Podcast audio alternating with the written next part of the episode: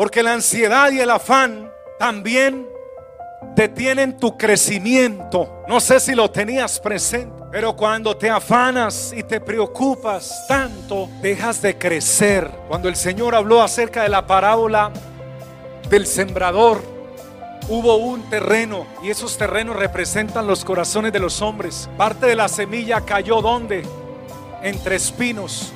Y, y la planta creció, pero los espinos la ahogaron. Y el Señor luego explica allí mismo en la palabra que los, los espinos representan el afán por las riquezas, el afán por hacer las cosas, el afán por el alcanzar lo que yo quiero. Y entonces la semilla se ahogó y se murió. Detiene el crecimiento y la fructificación el afán y la ansiedad. Pero cuando confiamos en Él y echamos nuestra ansiedad sobre Él, seguimos creciendo y seguimos fructificando en Él. Jesús dijo, así que no os afanéis por el día de mañana, porque el día de mañana traerá su propio afán.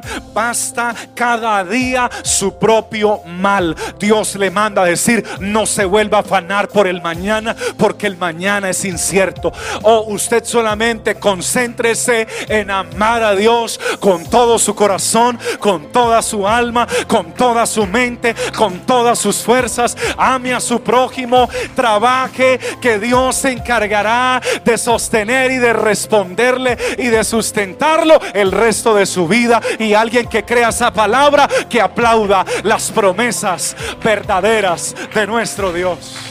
El salmista se inspiró por el Espíritu diciendo ciertamente como una sombra es el hombre.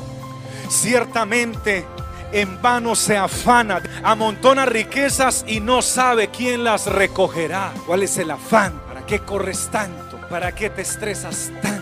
¿Para qué te desesperas tanto? Si mañana tu corazón puede fallar o tu sistema nervioso puede fallar porque tú no le hiciste caso a Dios, porque te afanaste más de la cuenta y caíste enfermo, puedes quedar postrado en una cama o muerto y todo lo que trabajaste no sabes quién lo va a disfrutar. Oh, sí, pastor, yo sí, yo trabajo fuerte para mi esposa y para mis hijos. Em, eso crees tú. Pero a veces cuando falta él o ella, ella y él, si quedan viudos, tienen derecho a volverse a casar. Y llega otro y termina disfrutando lo que usted trabajó y usted ni siquiera lo conoció. Dice, no, pero algo le quedará a mi hija. ¿Quién sabe si su hija valore o su hijo valore tanto trabajo? Dios no quiere que te afanes. Dios quiere que ames a Dios y ames a tu familia. Pastor, pero entonces no hay que proyectarse al futuro. Sí hay que planear para construir las torres.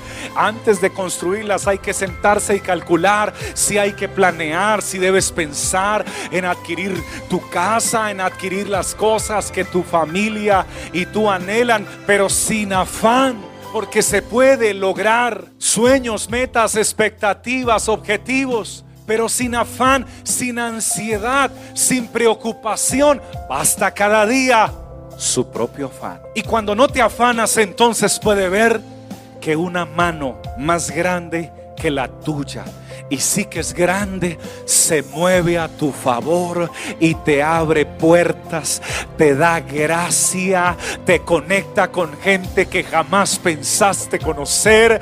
Dios te ayuda, Dios te bendice, Dios te respalda y ahí es cuando puedes testificar, pararte en un púlpito como este y decir, lo mejor que me ha pasado en la vida es dejar de afanarme y de preocuparme porque mi vida finalmente no es mía. Hay alguien que me lleva en la palma de sus manos y es el Todopoderoso. Mis ovejas oyen mi voz y me siguen y yo les doy vida eterna y nadie las arrebatará de mi mano, dice el Señor.